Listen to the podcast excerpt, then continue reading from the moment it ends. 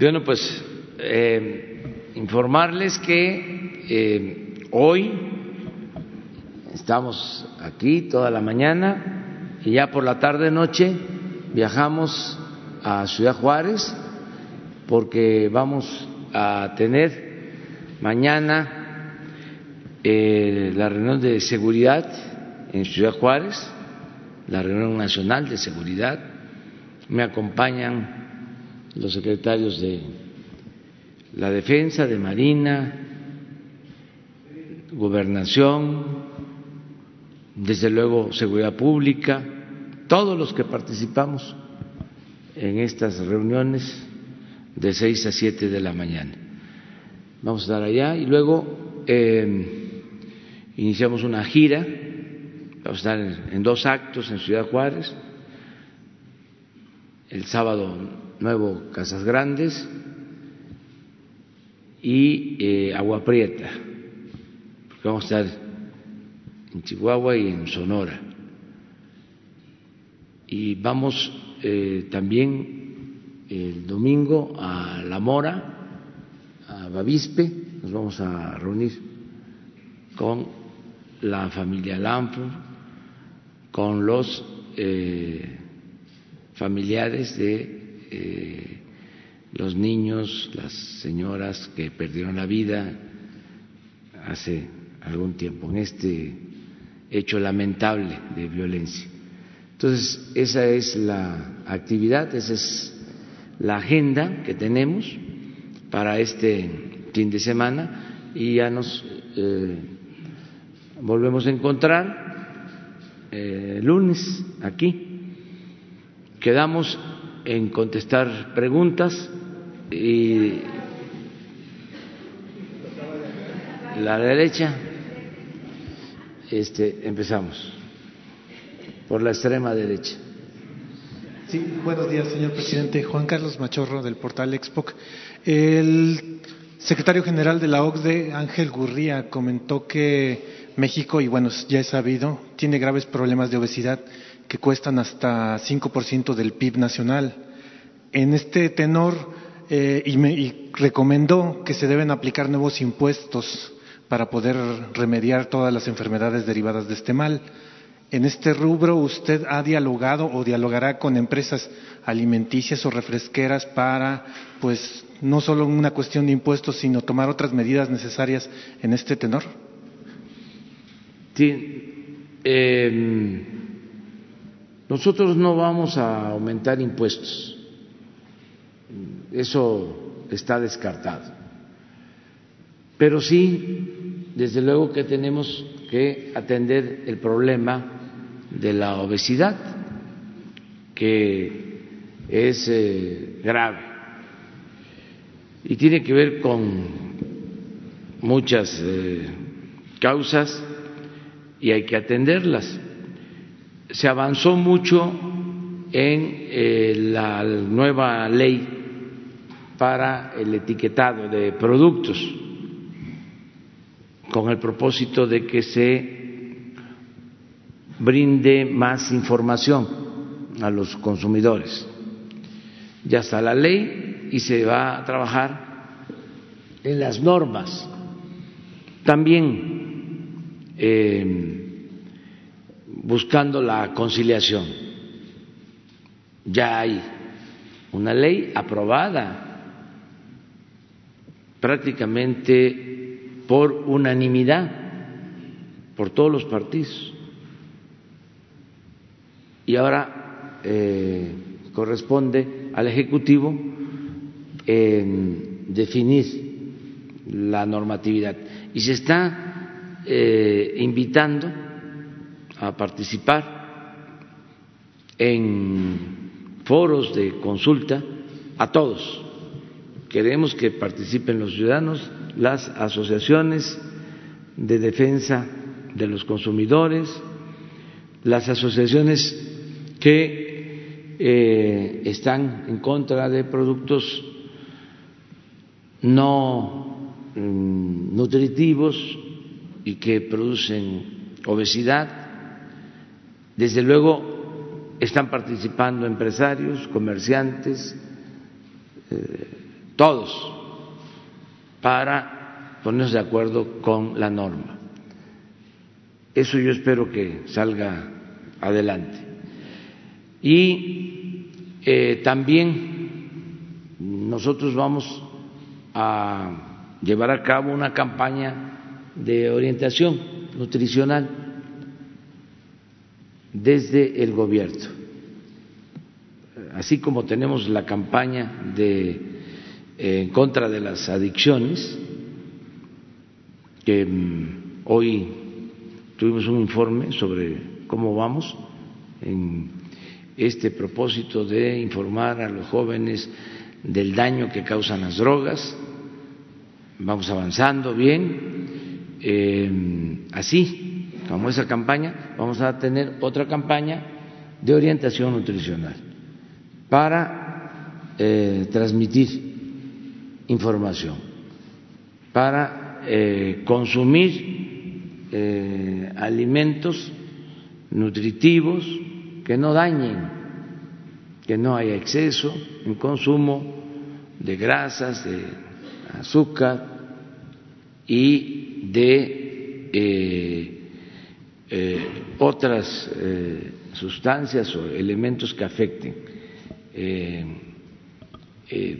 el buscar que haya una alimentación adecuada, este, con alimentos sanos que se tienen en el país y que además la dieta tradicional mexicana es bastante sana. Si eh, se piensa en el maíz y en el frijol, que son dos alimentos de primer orden en lo nutritivo, eh, y que a veces pues les desprecia por una mal entendida eh, modernidad. Eh, entonces, sí vamos a hacer esta campaña, pero no aumentar impuestos. Sí, una segunda pregunta, si me lo permite. Usted ha cuestionado en últimos días el perfil social de las instituciones bancarias, telecomunicaciones, farmacéuticas, eh, por esta cuestión de no llegar a todos los rincones del país. Eh, pero hemos eh, observado que también el gobierno tiene esas fallas de llegar a todos esos rincones. No ha buscado pues una forma de, llamémosle, un convenio de trabajo entre instancias públicas, instancias privadas, fundaciones, para atender esos rezagos en todos estos rincones de, de nuestro país. Muchas gracias.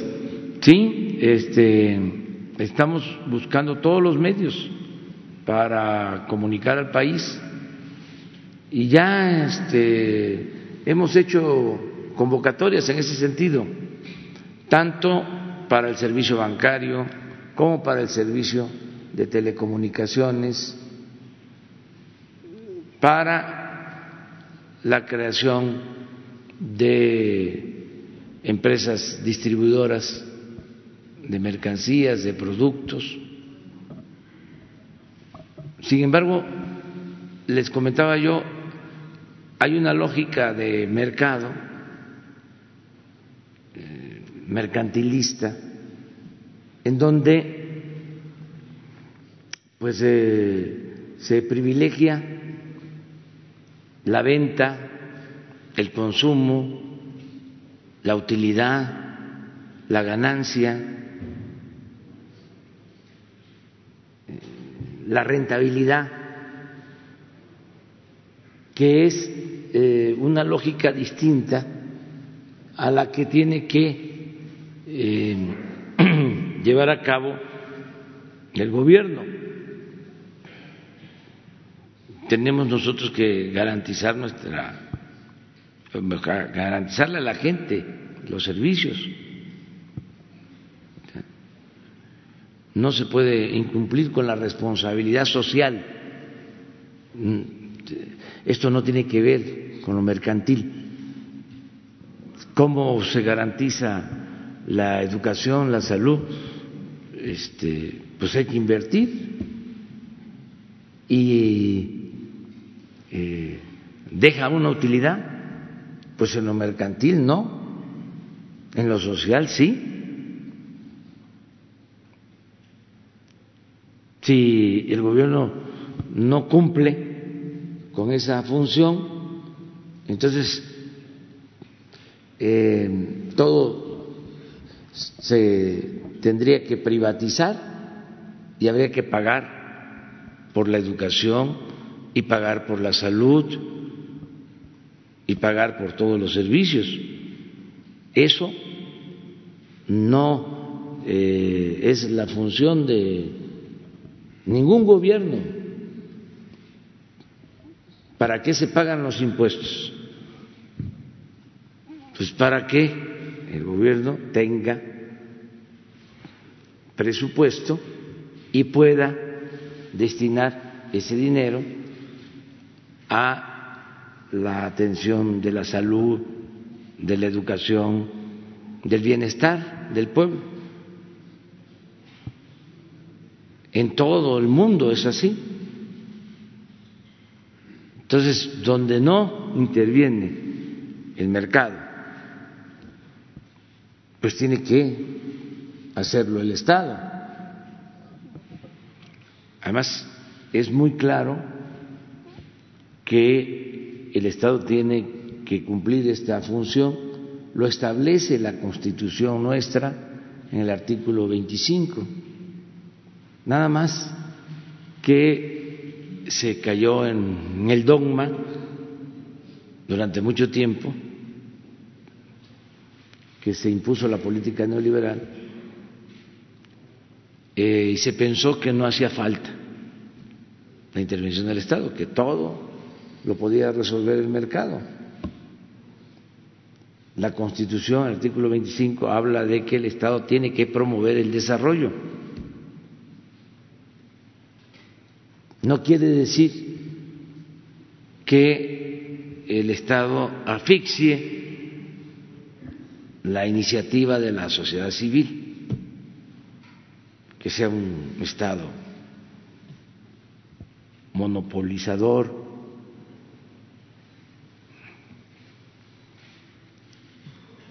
un Estado que no permita la iniciativa privada. Se tiene que buscar el equilibrio entre Estado y mercado, pero siempre debe de prevalecer el interés general y el interés general eh, está estrechamente vinculado con el bienestar del pueblo. Eso es lo que se está haciendo. Eh, presidente, buenos días. Noemí Gutiérrez de Reporte Índigo. Preguntarle, ayer el fiscal general de la República, Alejandro Gers Manero, acusó que desde el gobierno federal existen unidades que no respetan la presunción de inocencia y eso está vulnerando el debido proceso. Esto en clara de referencia a la unidad de inteligencia financiera. ¿Qué opinión le merecen estas declaraciones del fiscal? Ya estamos este, buscando entendimiento, que haya una sana eh, relación, que haya eh, comunicación para definir qué se puede eh, informar, qué no se puede informar, qué es lo que afecta el llamado debido proceso cuáles son los límites, qué sí puede hacer eh, la unidad de inteligencia financiera en cuanto a información y qué no puede hacerlo. Vamos a definir bien los campos y esto se va a arreglar, porque si hubo eh, pues eh, esta protesta de parte del fiscal en defensa de su autonomía, en ejercicio de sus facultades, y hay que respetar. Al mismo tiempo, es muy importante la unidad de inteligencia financiera, por aquello de que si quieres dar con el delincuente, síguele la pista al dinero. ¿Le pediría a Santiago Nieto que fuera más prudente en sus declaraciones? Vamos a, a reunirnos. Este Santiago no hace nada sin eh, consulta con el presidente. O sea, no es echarle la culpa a él. Este es que también hablando con franqueza, imagínense si yo aquí me dedico a estar informando sobre eh, lavado de dinero. No me corresponde. Entonces, lo tiene que hacer otro eh, servidor público, pero también siempre y cuando no se afecte el debido proceso. Nosotros estamos obligados a actuar con apego a la legalidad. Entonces, es cosa de ponernos de acuerdo. Eh, presidente, y una segunda pregunta. En diciembre hablamos con el embajador de Estados Unidos en México, Christopher Landó. Dijo que se había reunido con el secretario de Hacienda y que se había acordado que se iba a reforzar el trabajo en las aduanas para combatir el crimen en ambos eh, lados. Si nos puede comentar este reforzamiento, cómo va a ser en ambos lados de la frontera en las aduanas. Y también anunció que eh, vendría el fiscal general de Estados Unidos. ¿Cuándo es esta visita? ¿Tiene pensado reunirse con él y cuál será la agenda del gobierno federal? Gracias. Bueno, ya estuvo este, el procurador, que es el, encargado. Sí, el segundo encuentro se va a dar en Estados Unidos. Em, se quedó en eso. Se van a volver a encontrar servidores públicos de México con eh, fiscales, eh, en este caso con el Procurador de Estados Unidos, para tratar distintos temas. Desde luego, em, hay una agenda. Uno de estos temas es lo del tráfico de armas, entre otros. Nosotros posiblemente la semana próxima ya eh, les informemos sobre cuándo se va a llevar a cabo esta reunión y en dónde. Eh, eso ya se está haciendo, eh, no tiene que ver solo con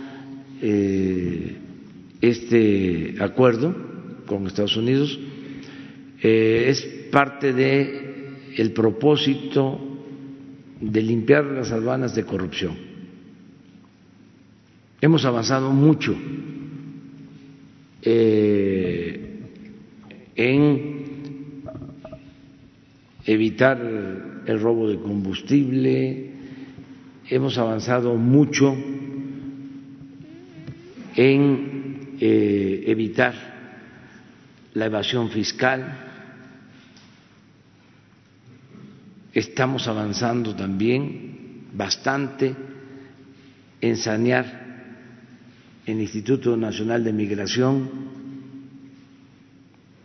y este, aduanas. Es eh, otro objetivo en cuanto a que se combata la corrupción en las aduanas. Ricardo Agüet, que es el director de aduanas, es un agente honorable y está haciendo este trabajo. Y le estamos dando todo el apoyo, toda la confianza. También estamos eh, teniendo eh, una atención especial en los puertos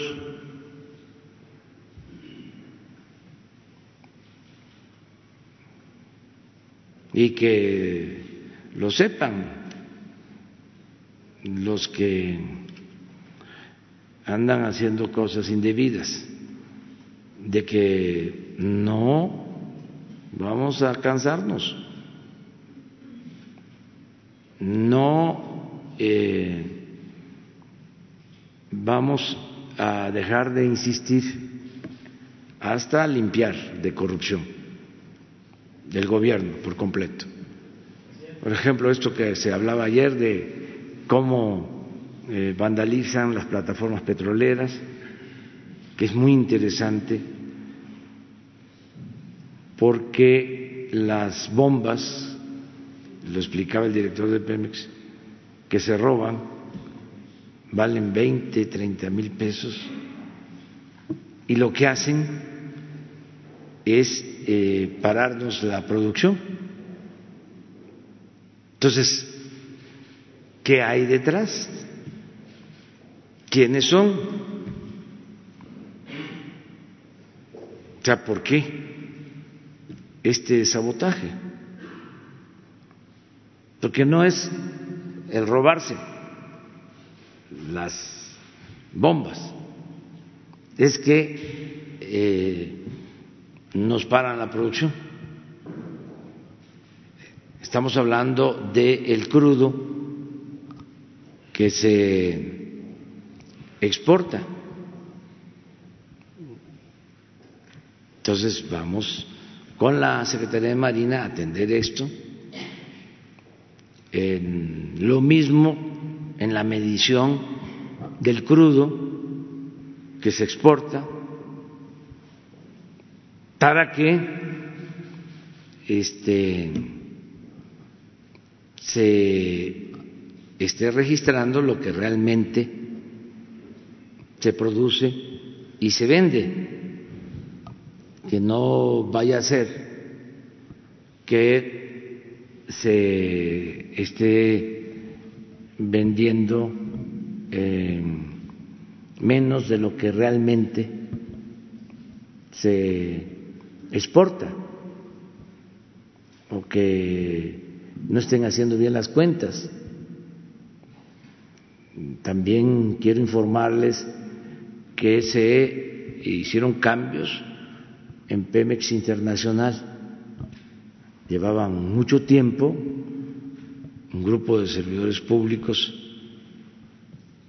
algunos hasta 30 años, y son los encargados de vender el petróleo, de fijar los precios, y se llegó al acuerdo de que ya era necesario eh, un cambio, una renovación, y entraron nuevos eh, servidores públicos, porque queremos eh, tener la seguridad de que no va a haber corrupción.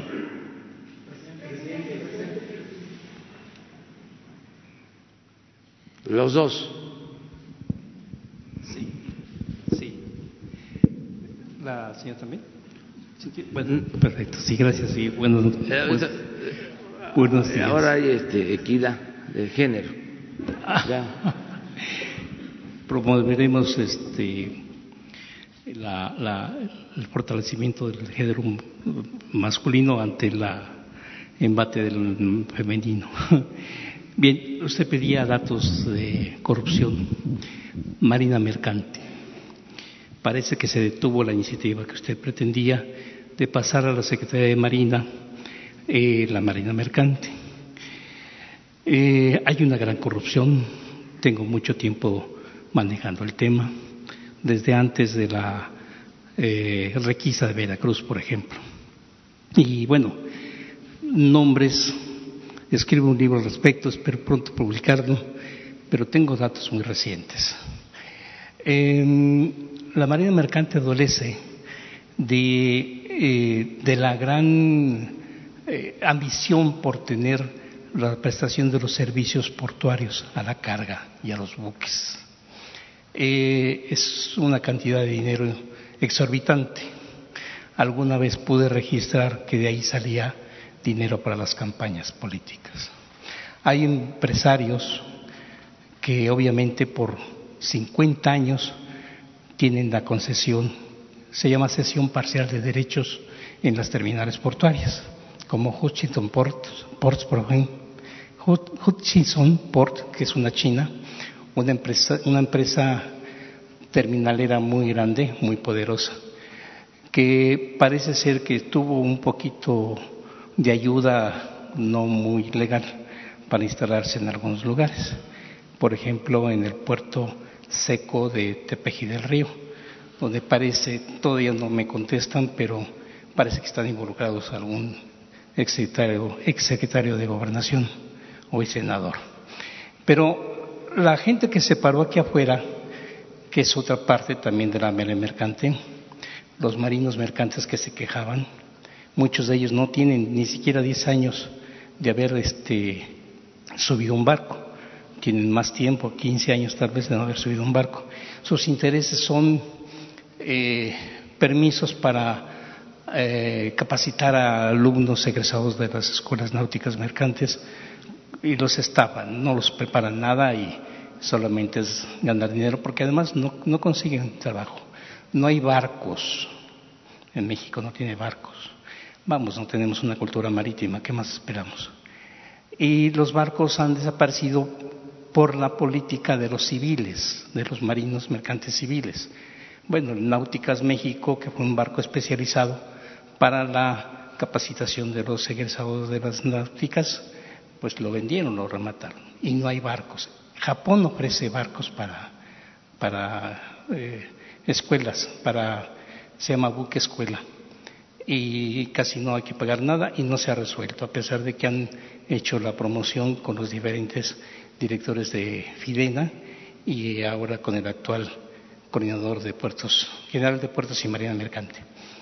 El otro punto también es los grandes intereses en cuanto a los permisos que tienen los barcos extranjeros con, una, con un sello ahí de especificaciones eh, diferentes, que no hay barcos para ese cabotaje y les permiten, eh, les, dan, les renuevan el permiso para hacer el, tráfico de cabotaje. Y han pedido, está en la ley, la ley de navegación y comercio marítimo, que pueda, este, que tienen que abanderarse mexicanos después de dos años. Hay barcos que tienen ocho años con los mismos permisos y no, no se abanderan. Pero el otro problema que hay con ese mismo tipo de barcos es que no permiten esas navieras que se capaciten los egresados de las náuticas mercantes. En nombres, bueno, yo puedo decir que el director general de Marina Mercante, el capitán Fernández Perroni, pues parece que tiene algunos intereses porque él era eh, participante de una empresa, él era eh, socio de una empresa que se dedica al outsourcing y a abastecer eh, tripulaciones para barcos extranjeros. No mueve nada porque dice que así está la ley y bueno, se puede suponer que no, que hay intereses. El otro punto también que es, que es hasta folclórico, es un capitán de altura que se llama eh, José Francisco Mendoza Sauceda, que curiosamente se inscribió en Morena para concursar por la presidencia y bueno, dice que usted le ganó. Este, a, de, a partir de ahí, pues incluso se anunciaba como el primer marino mercante que iba a ser presidente de la República. Movió a muchos sindicatos, sobre todo de Veracruz, sindicatos de pilotos y de capitanes y de marinos mercantes, para ofrecerle a Morena tres millones doscientos mil eh, votos que no sé, de marinos mercantes que no sé dónde lo sacan, sacaría. Y el asunto es que es una persona con un negro pasado, era capitán de puerto en Altata. Esto es como un botón de muestra de lo acertado que había sido que los capitanes de puerto se pasaran a Marina. Hoy hay menos corrupción ahí. Y este señor hizo pillaje. Incluso en Altata es un puerto muy pequeño, pero hay algo así como 10.000 pescadores. Y llegó este señor a la desfachatez de imprimir pólizas para venderles seguros, una aseguradora que no existía. Eh, lamentablemente solamente le retiraron el cargo después de, muchas cosas que hizo, incluso guiaba con la camioneta de la, de la de Puerto con Radio Consemar, guiaba narcotraficantes. Como les falló y les quiso pedir más dinero, lo golpearon, le quitaron la camioneta y el cuate dijo que había sido un accidente y nunca apareció la camioneta. El señor fue retirado nada más del cargo, nunca lo castigaron y hoy está promoviendo eh, eh, una universidad náutica junto con unos diputados de Morena. Otro, otro asunto, otro caso también parecido en el, en el, también de corrupción son precisamente la, la, la Fidena. En Fidena había un director, Casarrubias, que abusaba de las empleadas, abusaba de las muchachas, de las estudiantes, era director de Fidena, fue acusado, también nada más fue retirado de la, del, cargo y pusieron a un nuevo director, el capitán Fulgencio García Ramírez, que era igual o peor de corrupto, nada más estuvo tres meses el año pasado, y eh, llegaba hasta tratar de construirle un chalet a su hijo en Mazatlán y otras cosas. Él incluso se apropió de la idea del barco Yacupalta, que fue expropiado por México porque se dedicaba a transportar madera peruana de contrabando y él había supuestamente sus declaraciones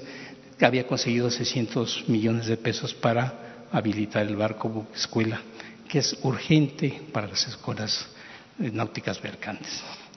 Eh, también fue retirado, no tuvo castigo. Hay gente que ha denunciado esta, esta corrupción, señor presidente. Hay el caso del director de la Escuela Náutica Mercante de Veracruz, eh, el capitán de altura Héctor, Héctor Hernández Sánchez, y renunció la corrupción del alimento que le dan a los, a los cadetes, de la serie de, anomalías en, becas, en eh, colegiaturas, en este, permisos, en fin, una corrupción y violencia, incluso hasta en contra de las muchachas, de las eh, mujeres que estudian ahí, y también fue retirado. Está su pleito laboral, no lo han restituido, una persona honesta, cabal, valiente, que hasta la fecha no le han resuelto su problema. Nombres hay muchos, señor presidente, esto lo he publicado en, el Barlovento, es mi página web, y, este, y no se ve el fondo. Hay gente que conozco que, que es de estudiosos, académicos, y mucha gente, tanto en Marina como de, de de la Secretaría de Comunicaciones y particulares que están a favor de la medida que usted este, había tomado para pasar a la Secretaría de Marina, digo, Marina Mercante a la Secretaría de Marina, que si bien es cierto opinan que no es lo mejor, sí es una forma de poder, poder parar la gran corrupción en la Marina Mercante. Ese es un primer punto. Yo no sé si está congelada la, la, la iniciativa, parece me dijo el diputado eh, Carranza eh, de, Morena que había sido congelada, que no se iba a mover, que parece que había que estudiar un poquito más. Ojalá y pueda, porque creo que es importante. Finalmente, en este tema hay una idea de poder hacer una Secretaría del Mar. México tiene un millón novecientos mil kilómetros cuadrados de territorio y tiene muchas secretarías de Estado para atender los asuntos. No tiene una sola para atender el mar, las grandes riquezas y los grandes potenciales que existen en nuestro territorio. Y poder tratar problema, por ejemplo, del Golfo de California, que está considerado por Estados Unidos como aguas internacionales. Acaban de entrar dos portaaviones. Ojalá pudiéramos saber qué pasó ahí para que entren esos portaaviones norteamericanos si no se respetan las 200 millas de mar territorial entre la península de California y la costa fija, no hay más de 200, hay menos de 200 millas. Sin embargo, no te respetan el mar territorial. Eh, para terminar ese tema, señor presidente, las escuelas náuticas también tienen una gran corrupción. Eh, violados, muchachos golpeados, en fin, y los directores, eh, en el caso de Veracruz específicamente, es una persona que estaba trabajando en una empresa, eh, prestaba el servicio de, de análisis clínicos y todo, y forza a los alumnos que van a egresar para que vayan a hacer su análisis ahí y no los permiten a otro lado. En fin, la lista es larguísima. ¿Qué me puede usted decir al respecto? Tengo otras dos planteamientos, si usted me permite. Me aprovecho. Con esa, ¿Con esa? que es muy buena tu intervención, Que no solo es una pregunta, es una reflexión con eh, datos, eh, con fundamentos. Eh, me pareció muy correcta tu intervención, tu pregunta. Eh, coincido contigo en lo general. Eh, los datos que estás exponiendo, en la mayoría de los casos, los eh, tenemos eh, verificados, son ciertos, hay una gran corrupción en todo lo que es el manejo de puertos y ya estamos atendiendo este asunto. Por eso, lo de la iniciativa de ley, para darle más facultades a la Secretaría de Marina en la vigilancia de eh, los puertos, porque siempre ha existido eh, estas diferencias entre la Secretaría de Comunicación y la Secretaría de Marina. Afortunadamente le tengo confianza a los dos secretarios y son gentes eh, maduras mm, y honestas. Entonces, estamos poniéndonos de acuerdo para resolver el problema. Tenemos investigaciones abiertas, pruebas de que administradores de puertos o están coludidos o se hacen de la vista gorda en actos de corrupción. De manera así muy puntual, tenemos una investigación abierta por huachicoleo de combustibles en puertos. En el puerto más importante en cuanto a la importación de gasolinas. No puedo decir más porque está abierta la investigación y vamos a castigar a los responsables. Tenemos todos los elementos, desde que embarcan el combustible hasta eh, la entrega en las gasolineras.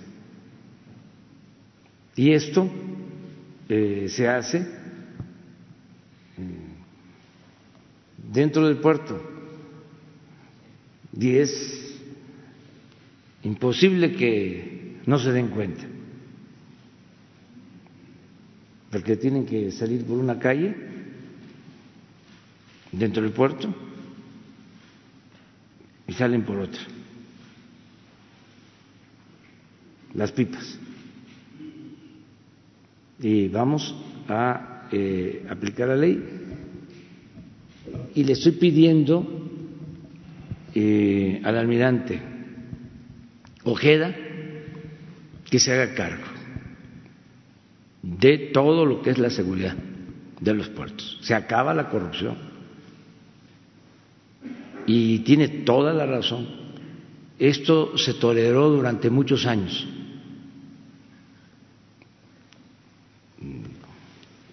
Secretarios de comunicaciones. ¿eh? Ahí se los dejo de tarea a ustedes para que investiguen. Una, Que se, la- que se, se, se, eh, dedicaban a proteger Sí, actos de corrupción. yo lo he publicado.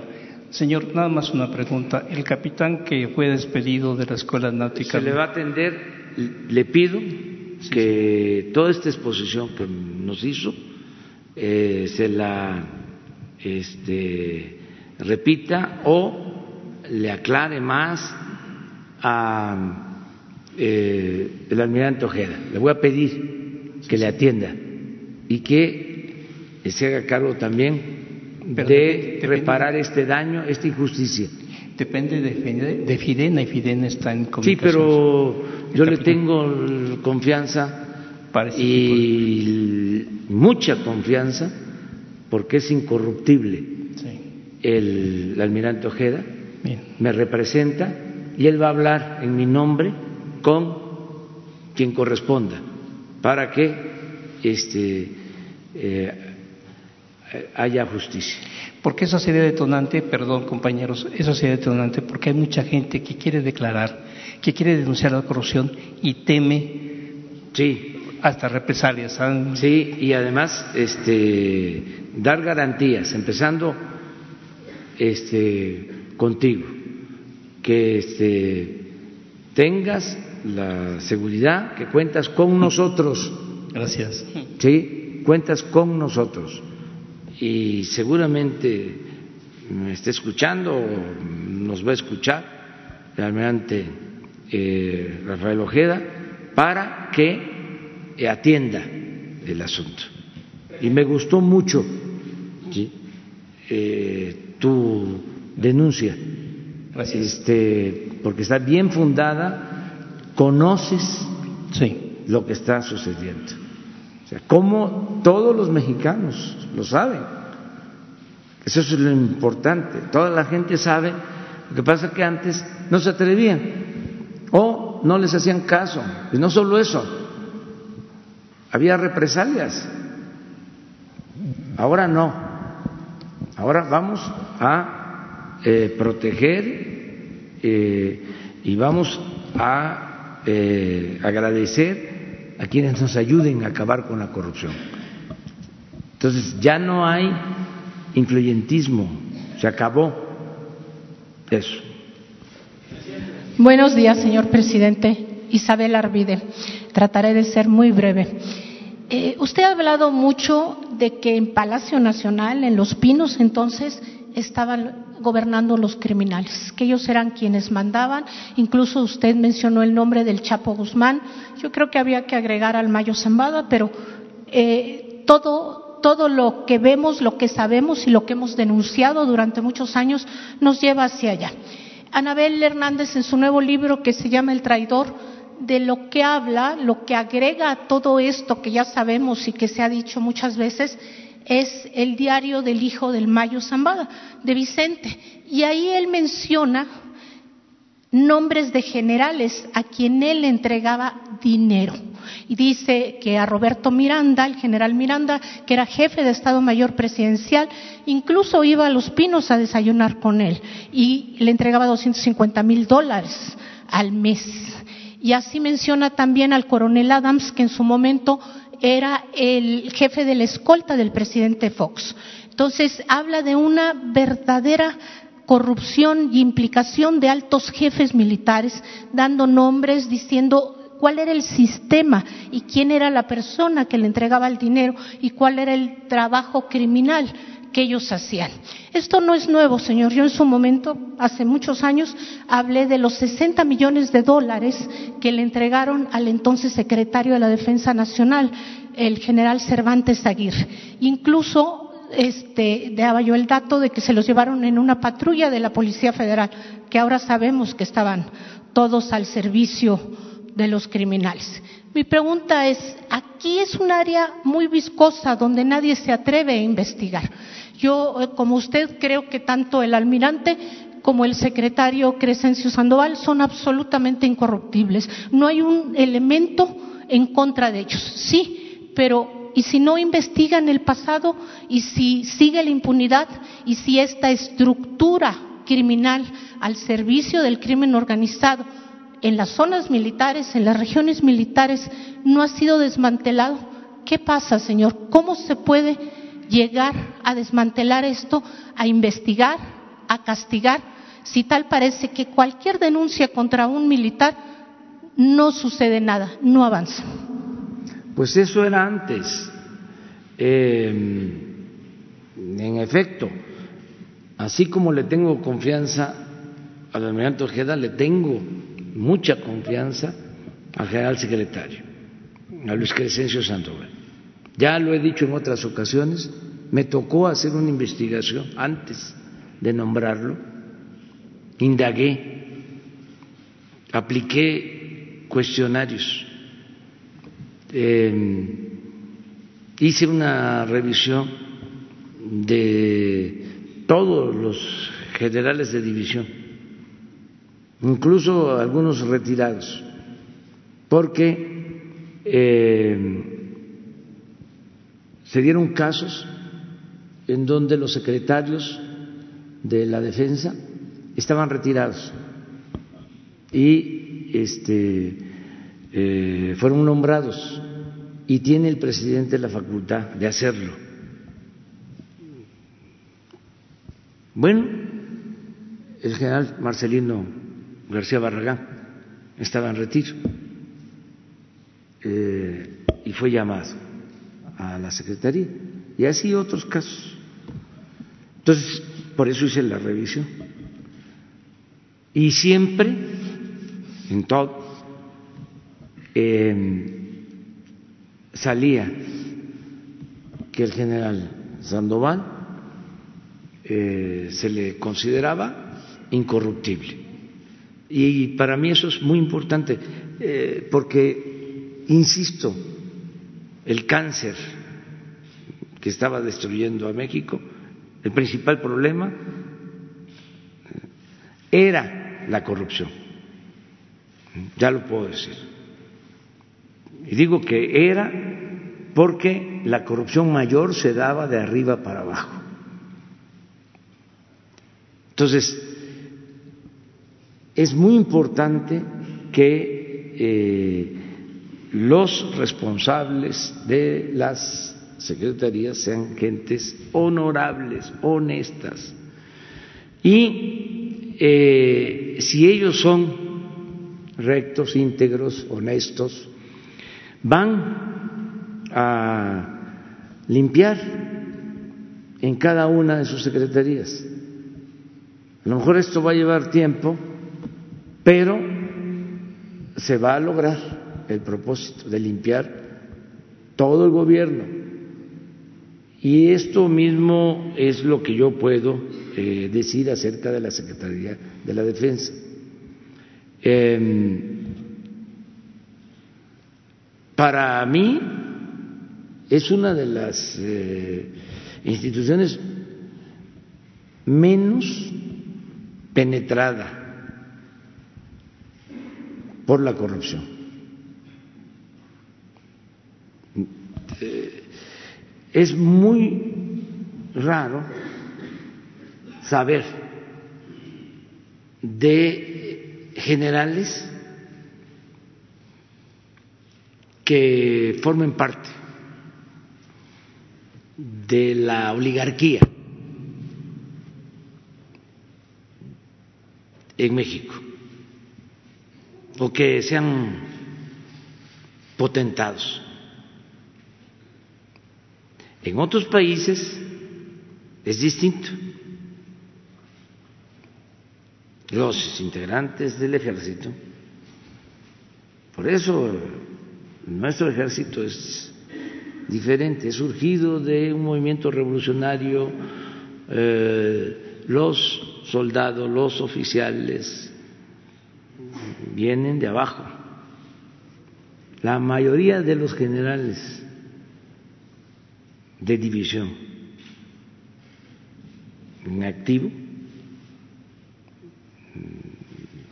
deben de ser 30, 40, la mayoría hijos de campesinos, hijos de obreros, hijos de maestros, hijos de comerciantes, hijos de mecánicos.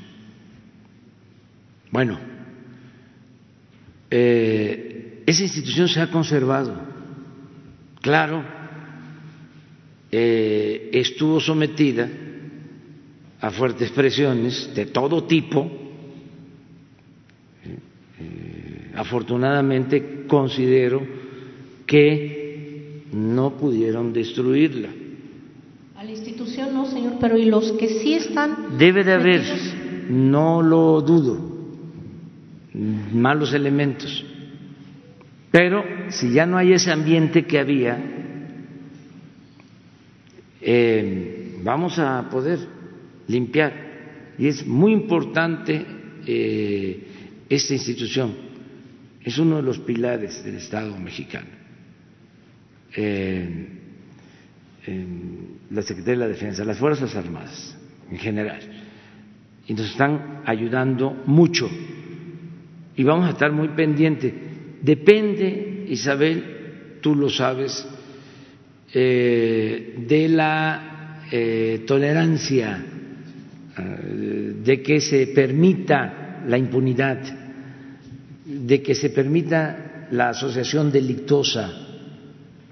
Si se es tajante en eso, si no se permite la impunidad, trátese de quien se trate. Por ejemplo, él hablaba de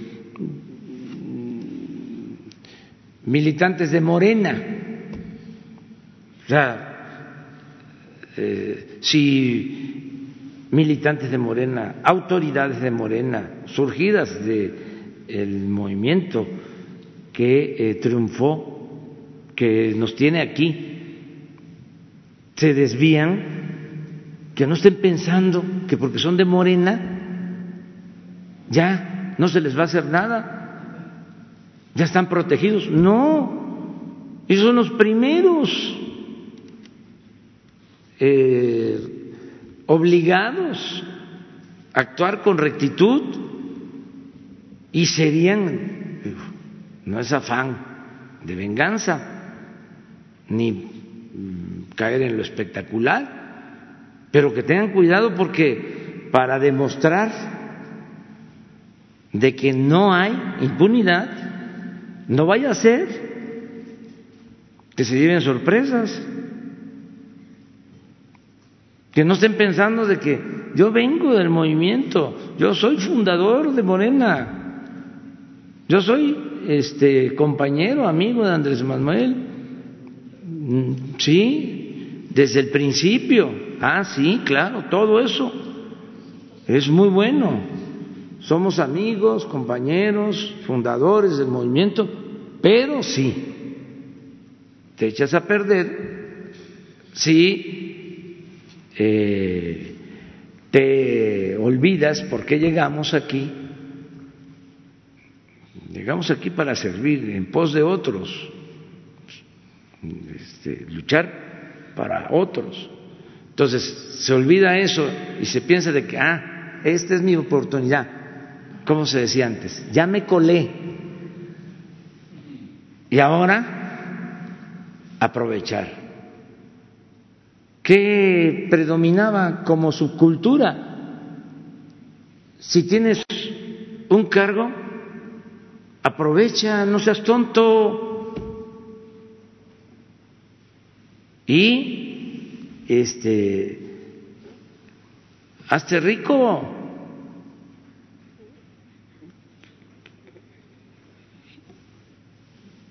Si eh, no lo haces, es que eres un tonto. Eso ya no. Pero ahora el que se mete en eso corre muchos riesgos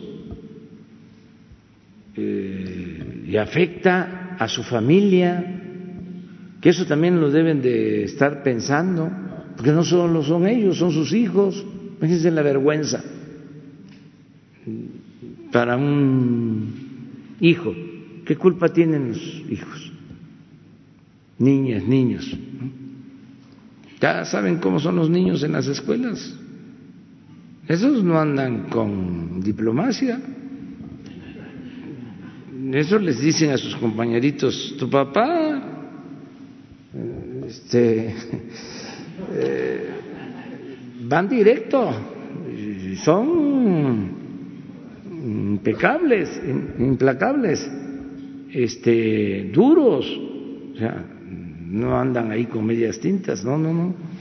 Entonces, ¿qué necesidad de eso? Se requiere, eh, por eso, pensar en cambiar las cosas y yo creo que vamos avanzando, vamos avanzando bien eh, y sí, hay muchos eh, buenos elementos, muchos buenos elementos. Bueno, eh, en el pueblo, pues es la principal cantera que se tiene para la transformación moral del país, para la purificación de la vida pública. Pero en todos los medios de comunicación, ustedes, la mayoría, eh, no todos eh, pueden ser eh, señalados como eh, periodistas mm, oficialistas, por decirlo de alguna manera. Este, ¿Qué hace aquí, por ejemplo, Miguel? Imagínese. Este hombre. ¿Yo? Ah, ¿Tú? ¿Yo? Los sí, dos. a estas alturas. Los dos somos ya viejitos. Los dos, sí. Imagínense, un día le vamos a pedir a Miguel que nos cuente sus crónicas, ¿no? Este, también, ¿por qué no? Y ahí está. ¿sí? Eh, ¿Qué tiene que estar aquí, levantarse a las 5 de la mañana o un poquito antes? A las 3.50, señor, ¿Sí? por favor. O sea, entonces no podemos generalizar. ¿sí? No pues se puede generalizar. Entonces, en el caso de tu pregunta, vamos a, este, a limpiar eh, eh, en todo y eh, que haya eh, justicia. Señor, y mi, mi, segunda pregunta sería sobre la publicidad oficial. Hay una nueva reducción en el monto que se va a gastar este año. Hay también 80 millones de mexicanos que utilizan Internet y de esos 80 millones, 70% se informan por Internet. Y sin embargo, quien recibe la publicidad oficial es un semanario que se llama Proceso, que usted dijo que no se lee. Y cada semana vemos un gran número a veces 11, a veces 13, a veces 16, pero vienen páginas y páginas y páginas de publicidad. Y quienes tenemos un portal, hacemos, este, estamos en redes sociales, estamos aquí desde la madrugada, no recibimos un centavo de publicidad. Entonces, este año, señor, va a haber alguna manera en que esto cambie, en que lo que usted ha llamado benditas redes sociales tengan mayor importancia que un semanario que además lo golpea todo el tiempo, está buscando de qué manera estar en contra y estar fustigando innecesariamente, porque si no podríamos tener un nuevo paradigma de solamente te pago si me pegas. Esa sería mi pregunta, señor. Bueno, este Jesús.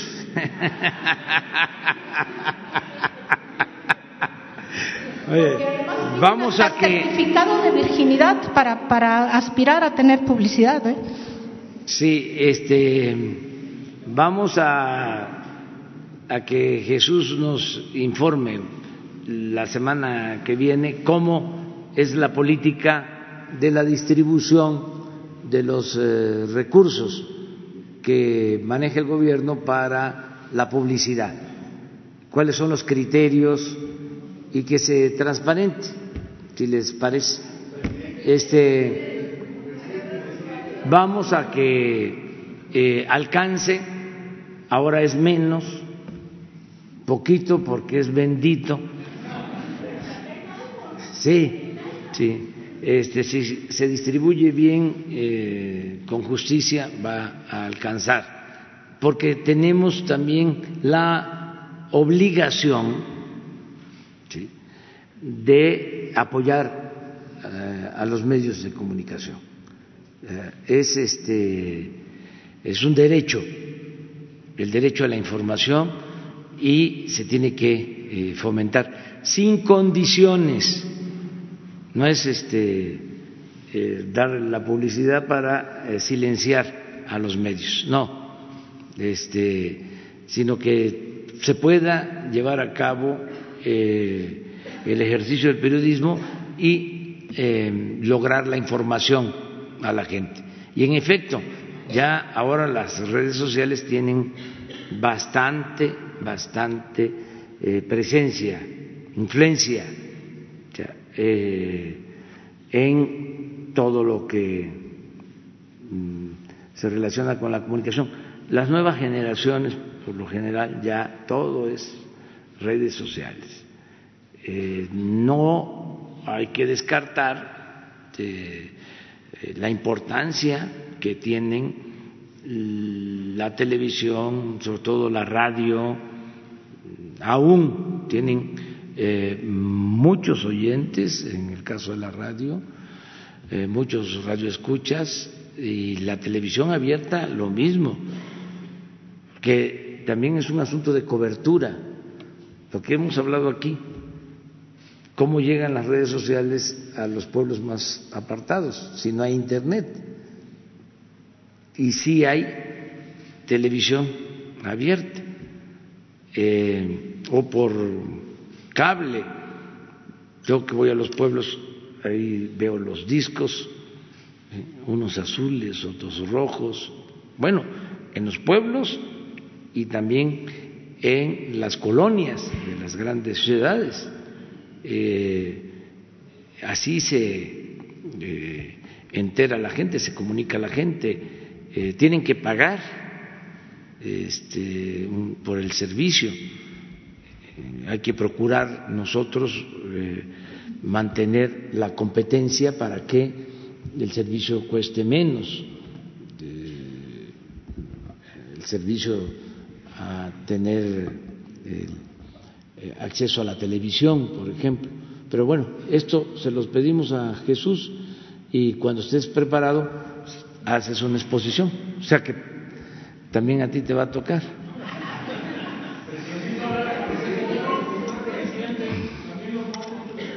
Los montos, todo, todo, todo, todo, todo, todo. obviamente de la presidencia, su imagen propia de su canal de YouTube. No, es pública. Es pública. Porque eh, desafortunadamente nosotros como redes sociales, este, por ahí un compañero este, youtuber que se llama Uca de 24 Noticias, por usar su contenido de, del gobierno de la República, en otro canal que usted tiene abierto igual aquí en, YouTube, eh, le metieron este, sanciones precisamente que Univision se estaba acreditando este, su contenido del, canal de, obviamente del canal de no yo este es público. Este y o sea yo yo este em, declaro que cualquiera puede utilizar las imágenes em, pues no solo de el Face, el Twitter, el Instagram eh, de la presidencia, el que yo utilizo, sino los servicios de eh, comunicación de la presidencia son públicos. ¿Pero por qué, ¿Pero no, no, no, no, deja de una vez. ¿Por qué? ¿Por qué? Pásale el micrófono. Buenos días, presidente. Bueno, no soy así, este, disculpa, compañera, este, pero yo creo que sí es de alta importancia. Ustedes a lo mejor, este, eh, pues les pagan, a nosotros, a, nosotros no nos pagan, ¿no? Pero bueno, este, una rayita. Bueno, ya. Eh, le, vuelvo a repetir, presidente, este, nosotros como redes sociales utilizamos, este, su contenido que viene de YouTube. Eh, obviamente lo ocupamos, pero el compañero que le, que le vuelvo a repetir es un compañero youtuber, lo denunció, sacó pruebas, inclusivemente realizó un, video mencionando que le habían este, eh, sancionado eh, videos de la presidencia eh, y la empresa Univisión se estaba acreditando esta imagen cuando usted lo estaba diciendo ahorita que es pública. No, no se tiene, o sea, no entiendo por qué hizo esas atribuciones de que tomara pues los derechos de autor que usted está mencionando que es público. Entonces nosotros como redes sociales, pues obviamente, imagínese, todos nosotros que utilizamos su imagen, pues nos van a empezar a, este, a sancionar en, ese sentido. No, este, eh, es dominio público. lo que nosotros eh, transmitimos, además, es eh, una responsabilidad que tenemos informar. Y no hay derecho de autor, en el caso nuestro. Como también eh, si no pagamos, que había la mala costumbre de que se pagaba una cuota de presidencia para que se proyectaran, se extendieran los mensajes, pues se difundieran mensajes de la presencia. Eso no lo hacemos. O sea, nunca hemos pagado, eh, ni ahora ni antes, eh, para que se difunda más un Twitter o un sí para que se haga viral y eso no. No. No, eso no lo hacemos. Eh, como también no cobramos porque en estas empresas, cuando se tiene un número determinado de eh, eh, visitas eh, o alcances, parece que dan una bonificación, ¿sí? Ayudan. Nosotros no pedimos eso y tampoco este, se cobra. Pero ya que quede esto aclarado. Muchas gracias, presidente. Buenos días. Solo para contestarle al compañero, sí, a mí me paga Grupo Gili, eh, la empresa de medios para la que yo trabajo.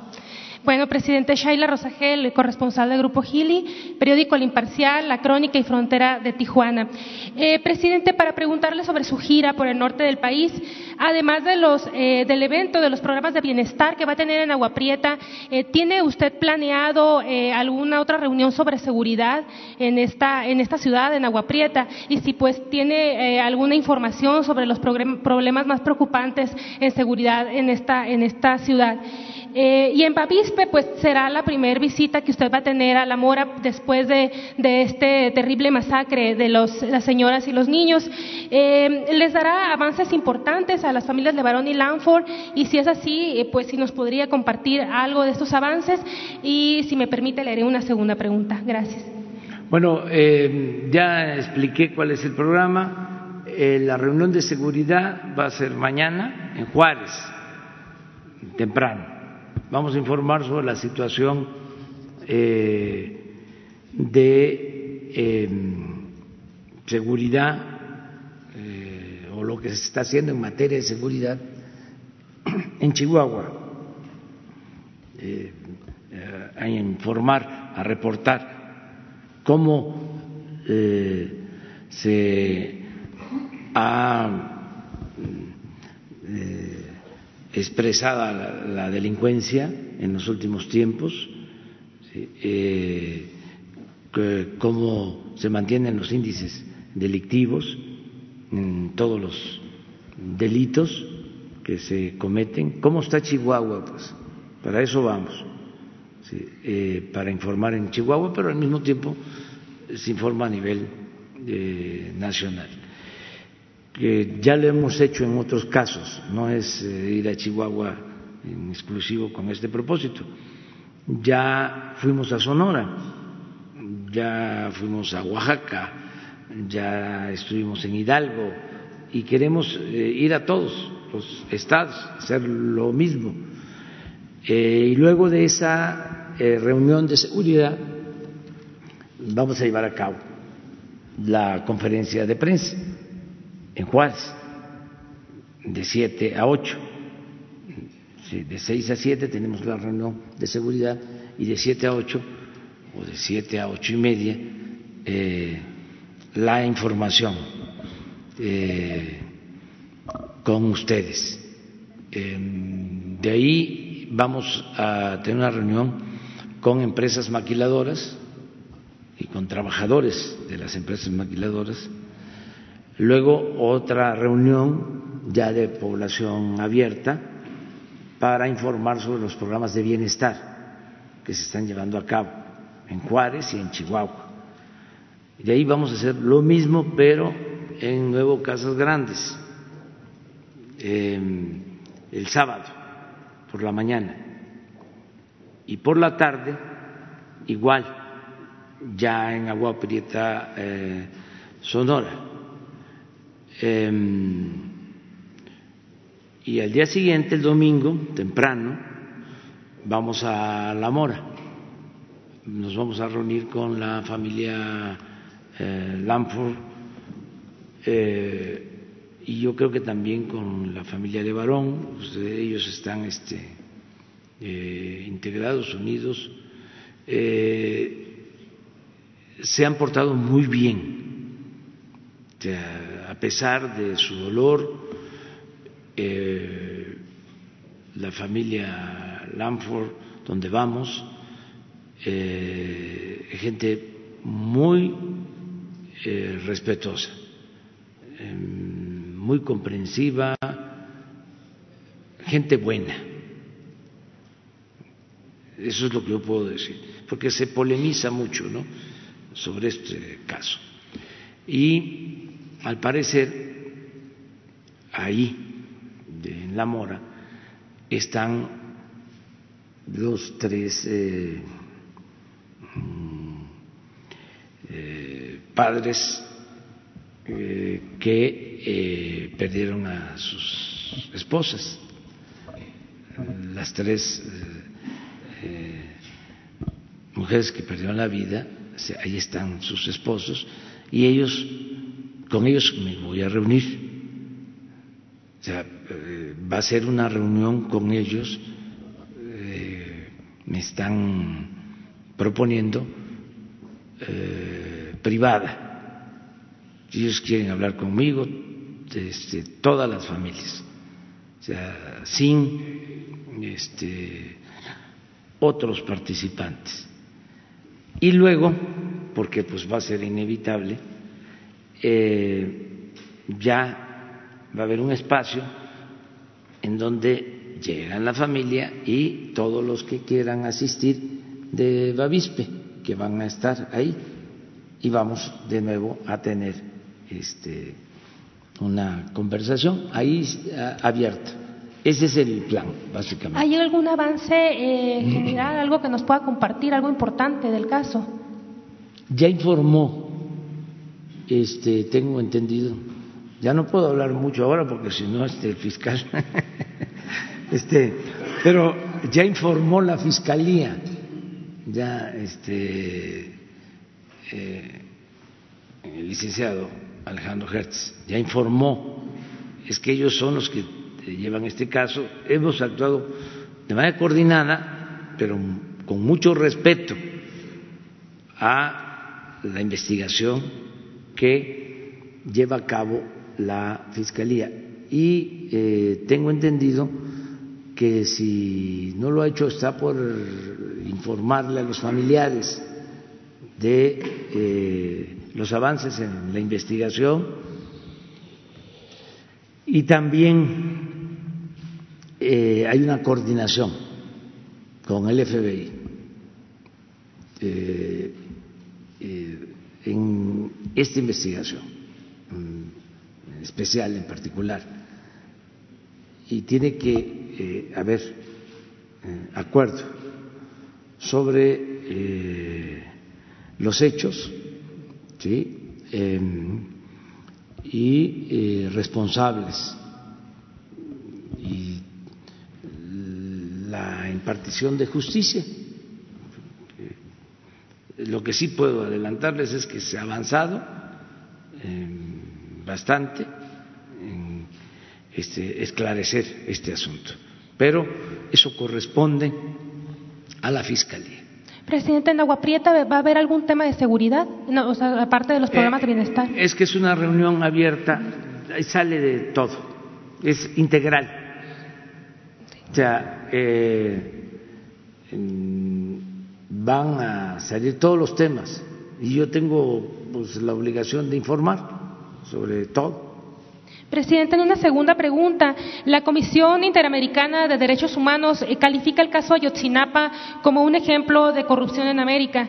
Ya pasó un año de su gobierno y aún no se sabe dónde están los 43 estudiantes. ¿Cuál es su compromiso eh, con este caso para este año? ¿Y cuál ha sido el principal obstáculo para llegar a la verdad, el que se ha enfrentado su gobierno? Y bueno, en una pregunta ya más general, si tiene planeado realizar alguna gira al extranjero. Esas serían mis preguntas. Gracias. Bueno, el- hoy tengo una reunión con eh, madres y padres de los jóvenes de Ayotzinapa y se les va a informar de cómo se van en las investigaciones el día de hoy. eh, Tenemos esta reunión. Lo único que puedo decirles es que yo deseo con toda mi alma saber sobre eh, el paradero de los jóvenes. ¿Dónde están los jóvenes de Ayotzinapa? Y es eh, decisión de todo el gobierno llegar a la verdad. Esa es eh, una espina que tenemos clavada. No vamos a dejar este asunto. Está dedicado de tiempo completo Alejandro Encinas, todo un equipo. Eh, hay eh, investigadores, eh, acompañantes de eh, los padres, de las madres de los jóvenes eh, que participaron desde el inicio de la investigación y se les había negado su participación. Los padres pidieron que se incorporaran de nuevo, ya se incorporó de nuevo el grupo. O sea, y se está haciendo un trabajo profesional con el apoyo de todas las instancias de gobierno. Que ha complicado, yo quisiera pues, ya tener resultados. No es un asunto eh, de falta de recursos, de falta de voluntad. Eh, no vamos a encubrir a nadie. ¿Se acuerdan ustedes de que había esa consideración o el criterio de que si se conocía la verdad en el caso de Yosinapa podían resultar afectadas las instituciones? Yo desde la campaña dije no, al contrario, las instituciones se fortalecen, sí, se hace justicia. Porque una cosa son las instituciones y otra cosa son los servidores públicos, los que manejan o forman parte de las instituciones. Entonces, no confundir si hay malos elementos en las instituciones, ¿sí? pues hay que castigarlos. Y esto en vez de afectar a la institución, la fortalece. Va a salir dañada la institución presidencial, va a salir dañada eh, la Secretaría de Defensa, va a salir dañada la Secretaría de Marina, va a salir dañada la Secretaría de Gobernación. No, no, no, no, no, no, no, no. no al contrario, eh, tenemos que saber toda la verdad y no vamos a dejar de insistir en esto. No tengo pensado salir eh, al extranjero. Ayer nos reunimos con eh, cancilleres eh, de América Latina y del Caribe, porque a México le corresponde ahora la presidencia de el Consejo de Estados de países de América Latina y del Caribe. Y ayer eh, nos reunimos, bueno, ellos eh, trabajaron todo el día, definieron 14 eh, puntos o hicieron 14 compromisos de trabajo conjunto. Ya por la tarde, noche, yo me reuní con ellos y pues yo creo que la primera vez que tenemos una cena aquí, este, pues sí, yo creo que es la primera vez que este, ya me estaba yo durmiendo, porque, eh, pero fue muy eh, importante la reunión, eh, muy contentos vinieron representantes de casi 30 países, ministros, viceministros, y eh, con mucho reconocimiento a México, a nuestro país.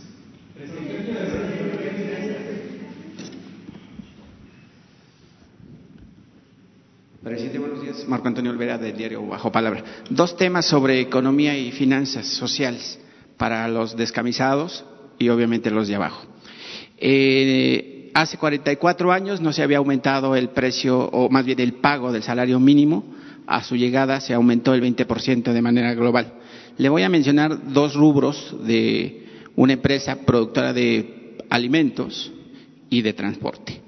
Grupo Bimbo de la, de la familia Sertige aumentó eh, tres veces triplicó el precio de sus productos que fabrica. Eh, argumentan que el aumento de estos precios es porque eh, se les triplicaron también los enseres o los aditamentos para producir pues el gansito y todos esos alimentos que provocan además obesidad. Y también dicen que la Secretaría de Hacienda les va a cobrar el doble de impuestos. Yo diría más bien que ahora sí van a pagar impuestos. Y también está la empresa ADO y Futura, que aumentaron sus precios en transporte de personas de, de 13 pesos. Y también está, por supuesto, los transportistas del Estado de México, donde gobierna el señor Alfredo del Mazo del PRI. Presidente, ese tema, ese aumento en los precios de alimentos y, por supuesto, de transporte, eh, es un foco rojo para la inflación subyacente, que excluye precios volátiles como es, por ejemplo, los alimentos y el transporte, que pues, ha provocado el 3.59% en una inflación subyacente. No así la inflación en general de su gobierno, que tan solo fue hasta diciembre del año pasado de 2.83%. Eh, presidente, ¿qué va a hacer con o cuáles serán las medidas de su gobierno con esos empresarios rapaces que finalmente siguen con la retórica de seguir aumentando los precios del transporte, los precios de los alimentos, como estaban acostumbrados en los gobiernos neoliberales. Por ejemplo, Bimbo con la empresa Wonder en Estados Unidos a un obrero le paga 35 mil pesos, mientras que en México le paga apenas 16 mil. Bueno, este, hay que buscar la conciliación y lo mejor es eh, que el consumidor eh, ejerza su poder de decisión, que eh, el consumidor vea quién es quién en los precios. Y lo mismo, qué productos son nutritivos, cuáles no, y que haya información, qué es lo que vamos a hacer, por qué tanto consumo de eh, refrescos embotellados en los altos de Chiapas.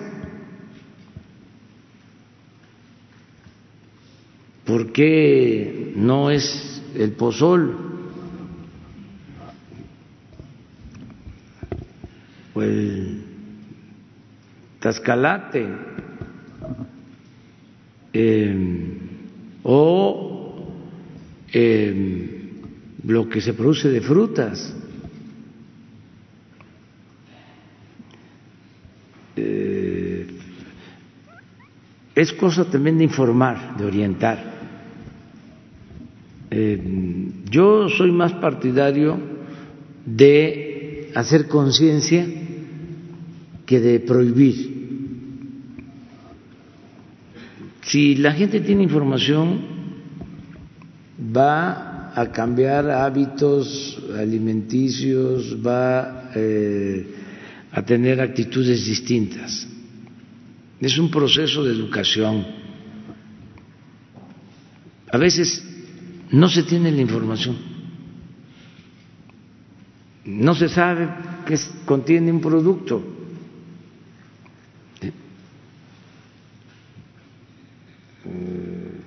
Entonces, imagínense, si la leche no es leche, ¿sí? Pero en el transporte, el aumento de transporte, hay familias que tienen tres o dos hijos y ganan un salario mínimo y obviamente ese precio aumenta. Informarle a la gente este, si aumentó la gasolina, si aumentó el diésel, o sea, ¿por qué el aumento? ¿Sí? el transporte público. ¿Qué está haciendo el gobierno local, los gobiernos estatales, que son los responsables de eh, garantizar la movilidad en condiciones óptimas? Eh, son los que autorizan las tarifas, también eh, qué se hace para que no cueste tanto el pasaje. Son programas.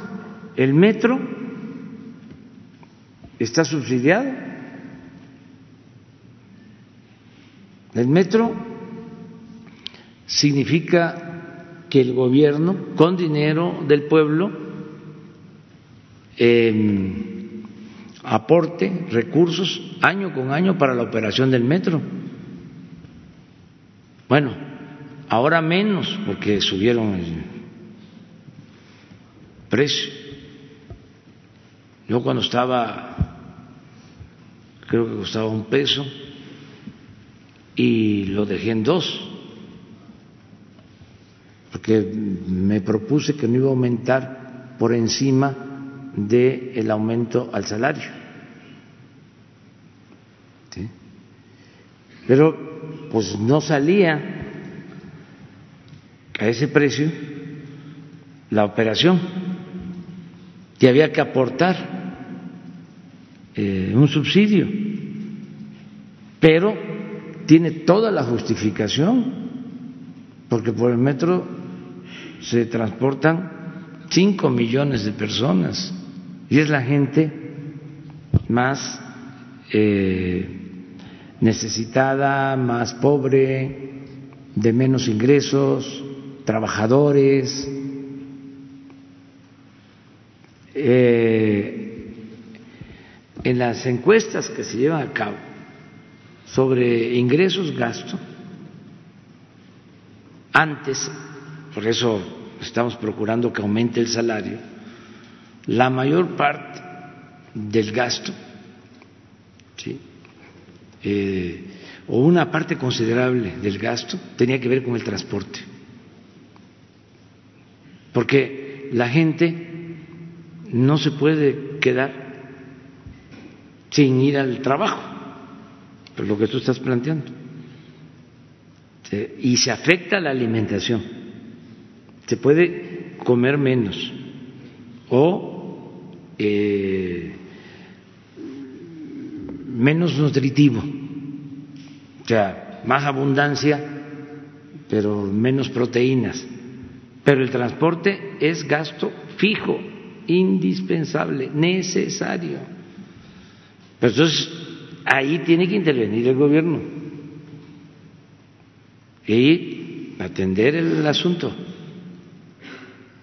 Yo todavía no he hecho las cuentas, porque además el seguimiento lo está haciendo la UNAM desde hace muchos años,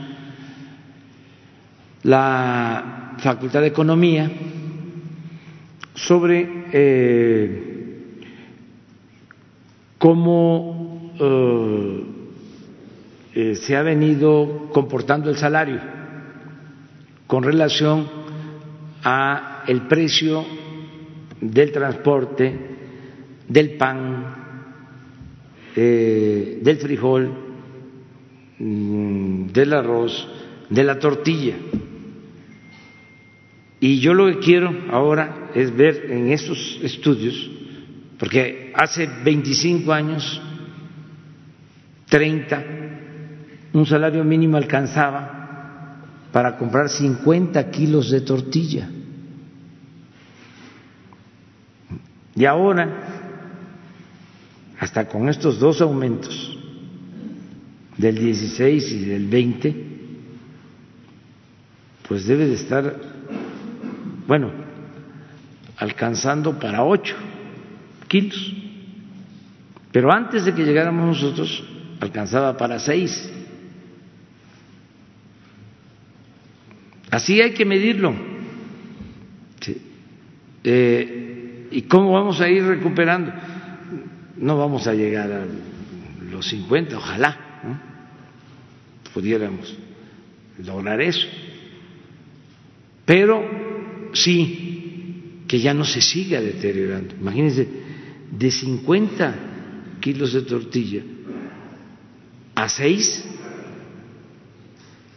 el tamaño de la pobreza, del hambre,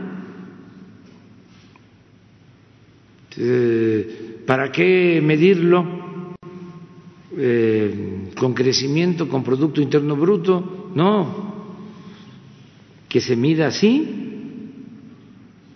eso es más eh, realista, se ajusta más a lo que realmente sucede. Pero eh, hacer un llamado, de todas maneras, a empresarios, a que este, pues no eh, se excedan. y también es muy importante la competencia porque eh, también a veces eh, los abusos tienen que ver con los monopolios. Una sola línea de transporte.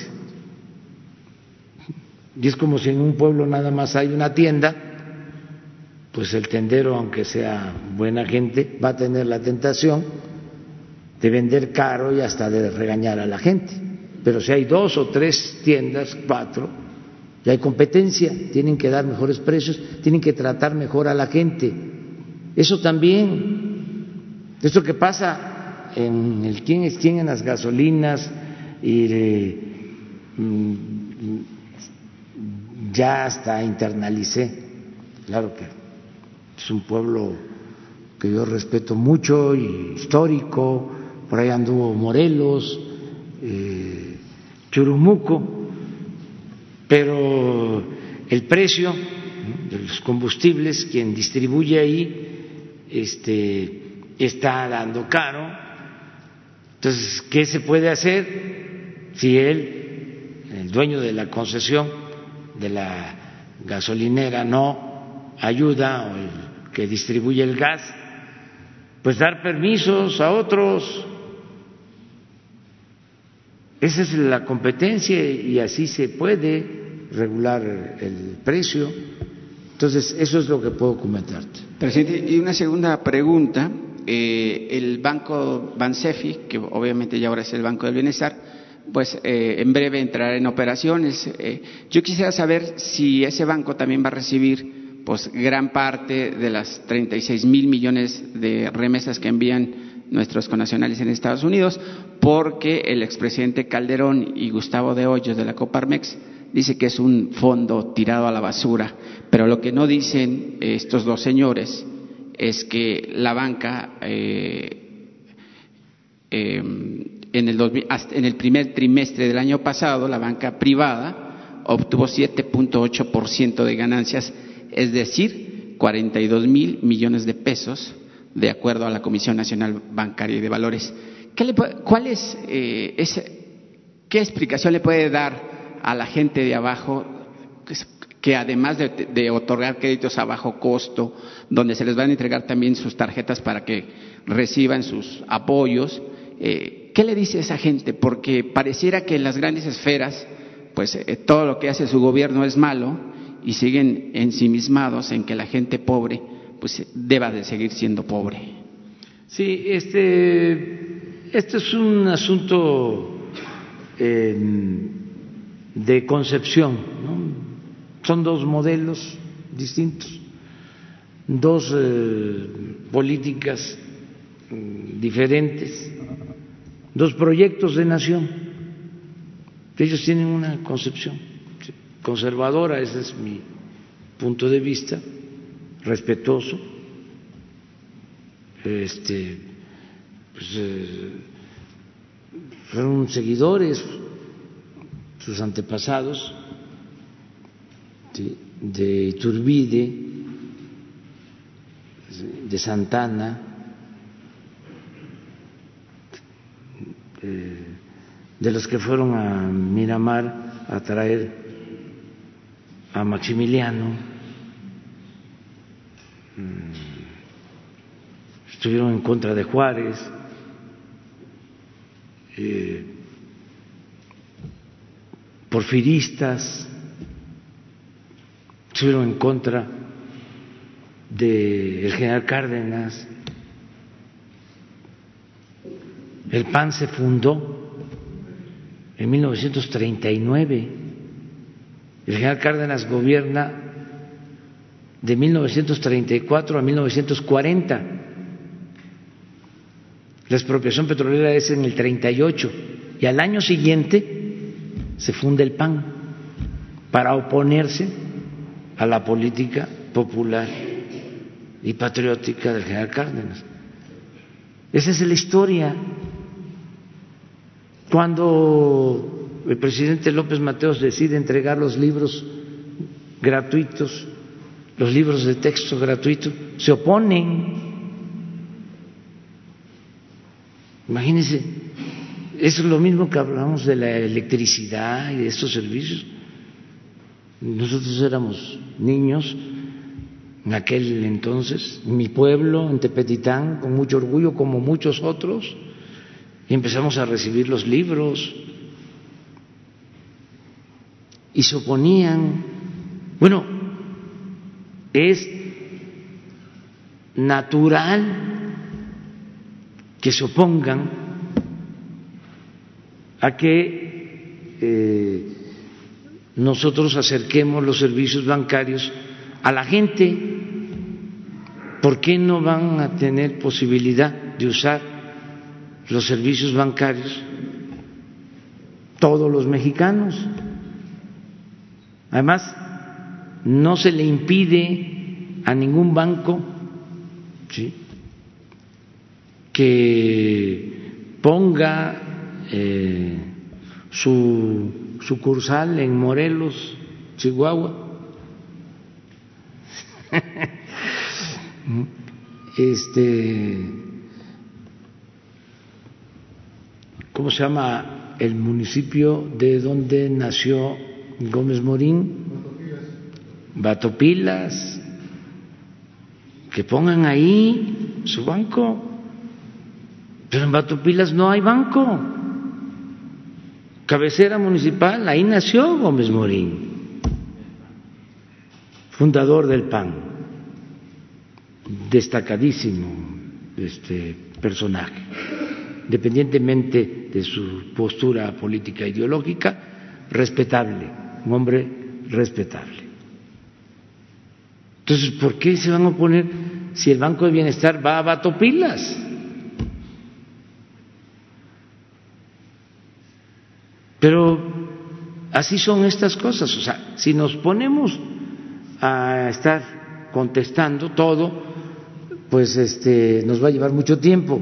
Es mejor entender que somos distintos y yo eh, decidí, porque lo he estado analizando, lo pensé y lo decidí en su momento y lo sigo reflexionando, de que lo mejor es hablar de liberales y de conservadores, más que de derecha o de izquierda, más de populistas o neoliberalistas. No, eh, el pensamiento, la historia de México, que más eh, ha dominado es el pensamiento liberal y el pensamiento conservador. Son las dos grandes corrientes del pensamiento. Lo demás son añadidos, son matices. Entonces, yo los considero a ellos de manera muy respetuosa conservadores. ¿Qué es un conservador? Pues es el que no quiere que las cosas cambien, es el que quiere mantener el status quo. Bueno, la palabra lo dice, conservar. ¿Qué eh, pedían los conservadores?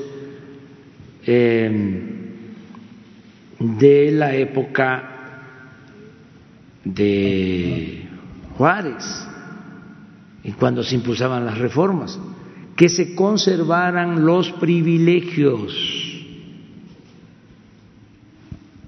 del ejército y del clero. El ideólogo principal del conservadurismo, Lucas Alamán, eso era lo que planteaba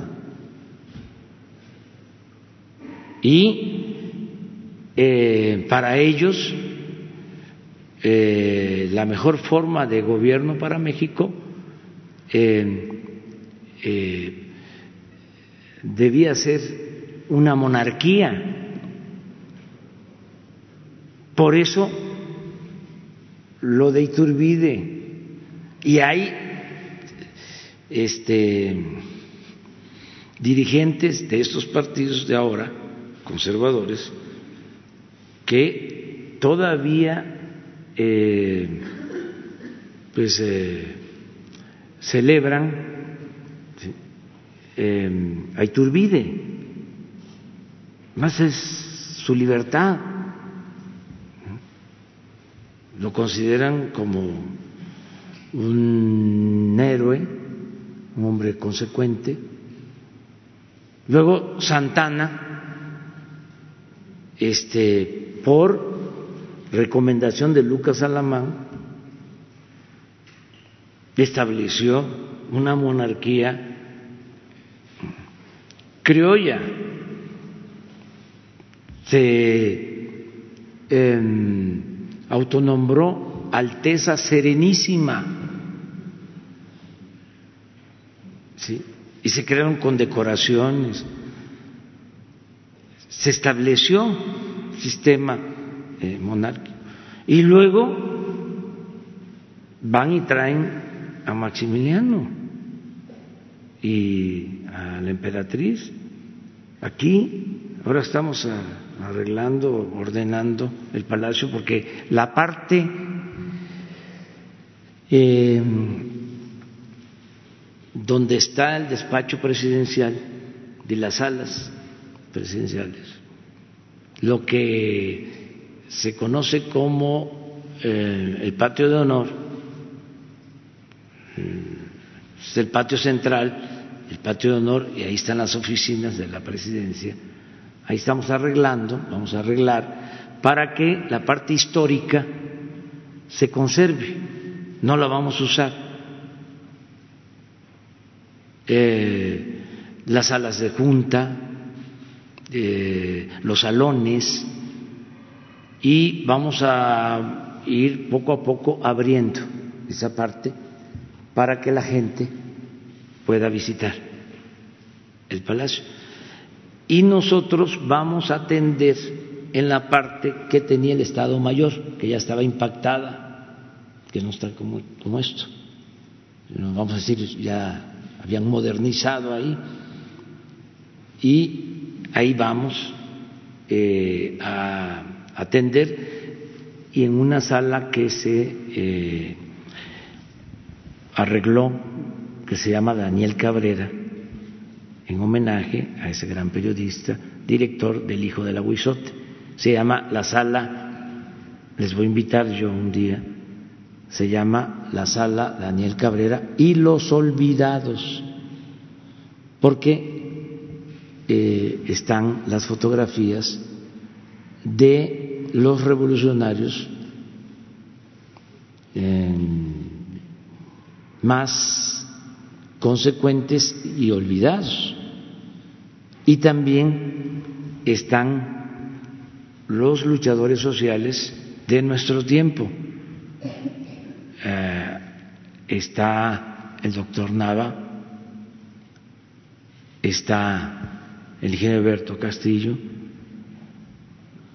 está Otón Salazar, está Genaro Vázquez Rojas, está Carlos Monsiváis. Entonces, bueno, pero ¿por qué les comento todo esto?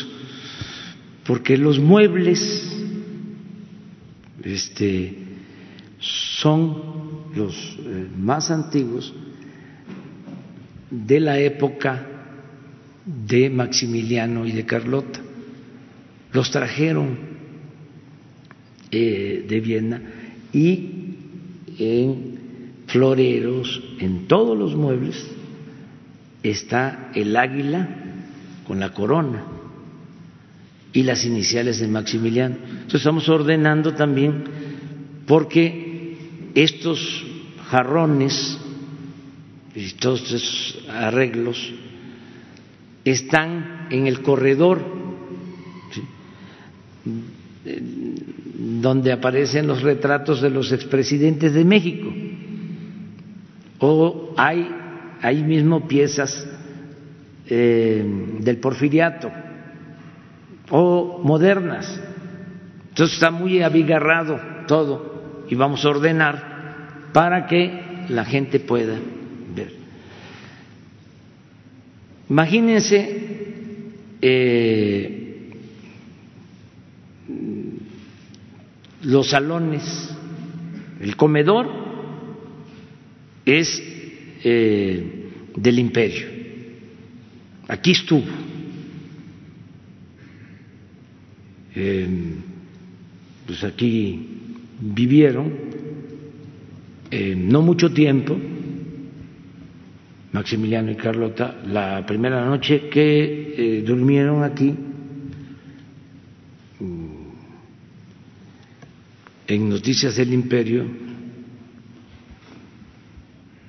Fernando del Paso narra de que no pudo dormir por las chinches este Maximiliano que terminó durmiendo eh, en una mesa de billar que toda la noche este lo torturaban las chinches, igual a la emperatriz.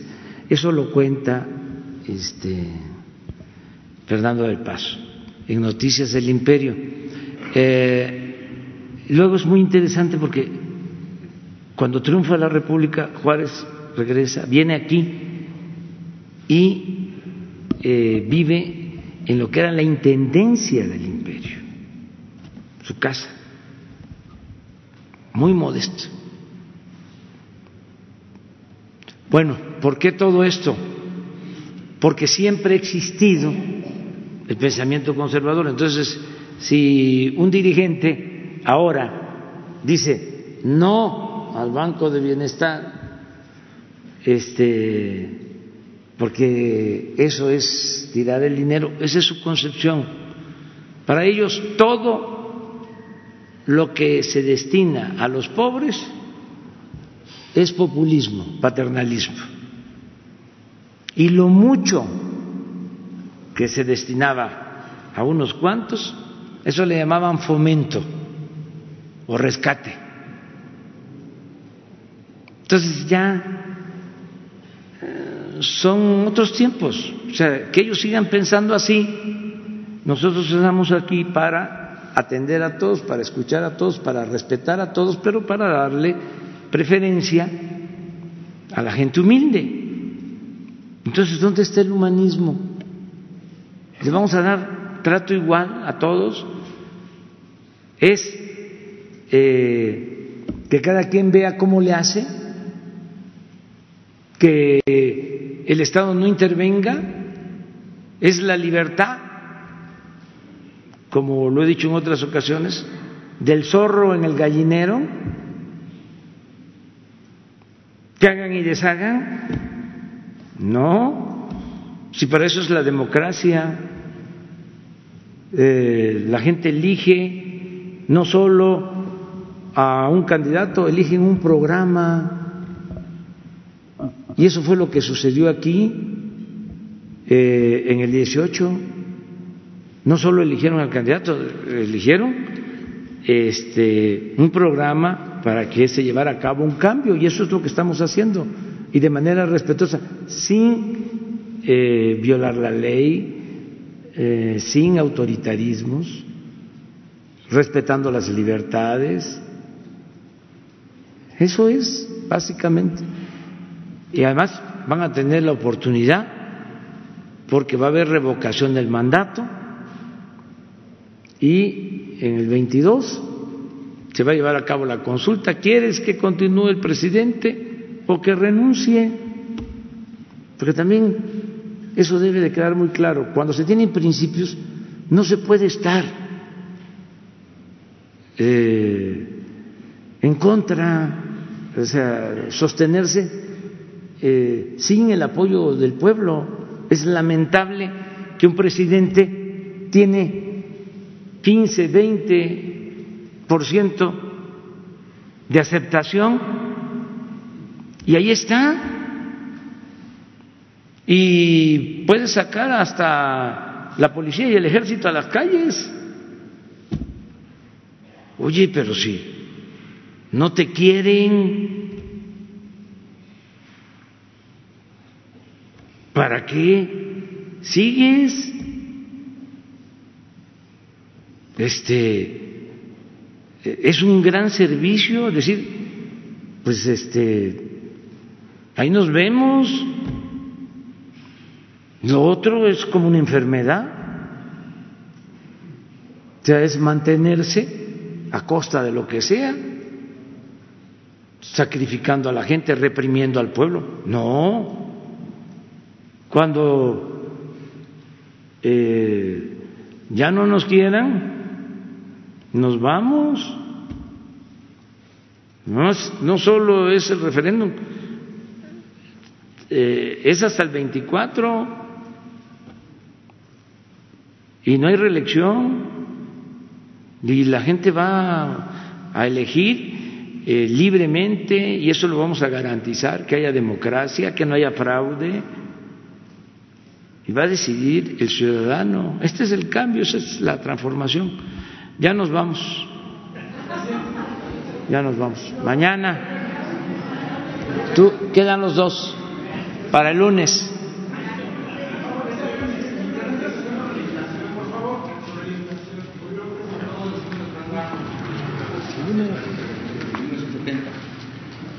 Hoy el Banco de México. El índice nacional de precios al consumidor cerró en 2019 con una tasa anual del 2.83, lo que representa su segundo nivel más bajo, un cierre del año desde 1970.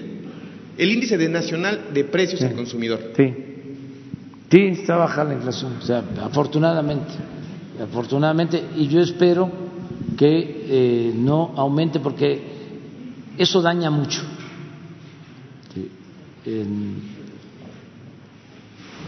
sí queremos crecimiento, pero queremos crecer eh, sin inflación. Eh, y queremos crecer sin endeudamiento. La fórmula es crecer sin endeudar al país y sin inflación. Esto ya se logró durante el llamado periodo del desarrollo estabilizador.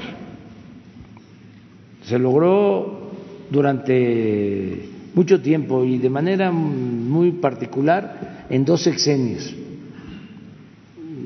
de que será 64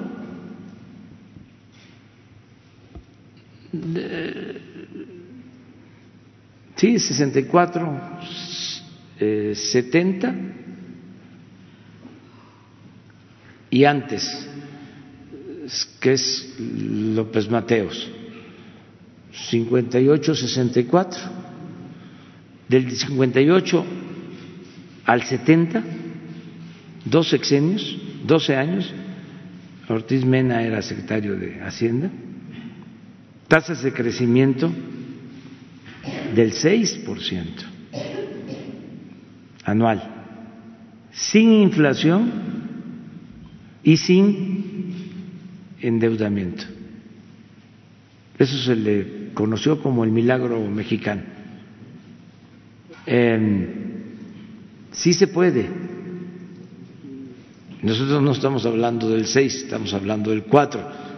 Dicen algunos que es imposible, pero tenemos ya estos dos elementos que son básicos. No hay deuda, no hay inflación. Ahora lo que nos falta es crecimiento. Este, y yo espero que se logre. Eh, también lo, el otro elemento es el fortalecimiento de la moneda en ese periodo del desarrollo estabilizador no hubo devaluación, no hubo. Este, si nosotros seguimos manteniendo eh, el peso fuerte, nos va a ayudar también. Ahora, el peso, a pesar de tensiones que hay en el mundo, que afortunadamente eh, se están eh, aminorando esas tensiones y ojalá y se opte por el diálogo y se llegue a un acuerdo. A nadie conviene la confrontación, mucho menos la guerra. Pero a pesar de eso, este, nuestra moneda no eh, tuvo problemas, no se depreció, al contrario, este, no sé cómo está ahora, pero está, debe, amaneció como 18.80 eh, con relación al dólar. Estamos bien, pero este, sí es un buen dato. Vamos a esperar, además que esto tiene que ver con diciembre, tenemos que ver enero ahí es donde puede haber, por todo esto que se está hablando, este, algún aumento. Yo espero que no, porque no hay aumento en combustibles.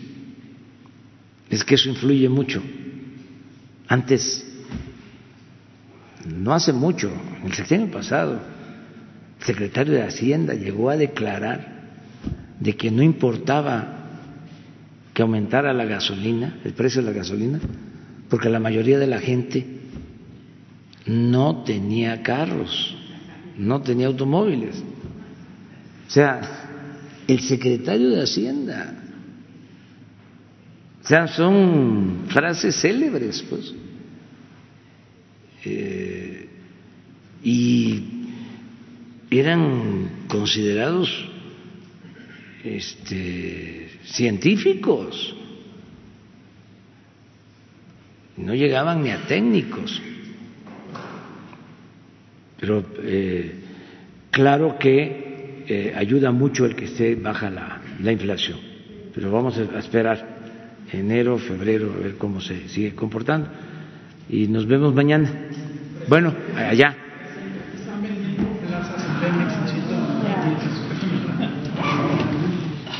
El lunes. ¿Dónde vives? No, ¿dónde vives? ¿Aquí? Sí. ¿En México?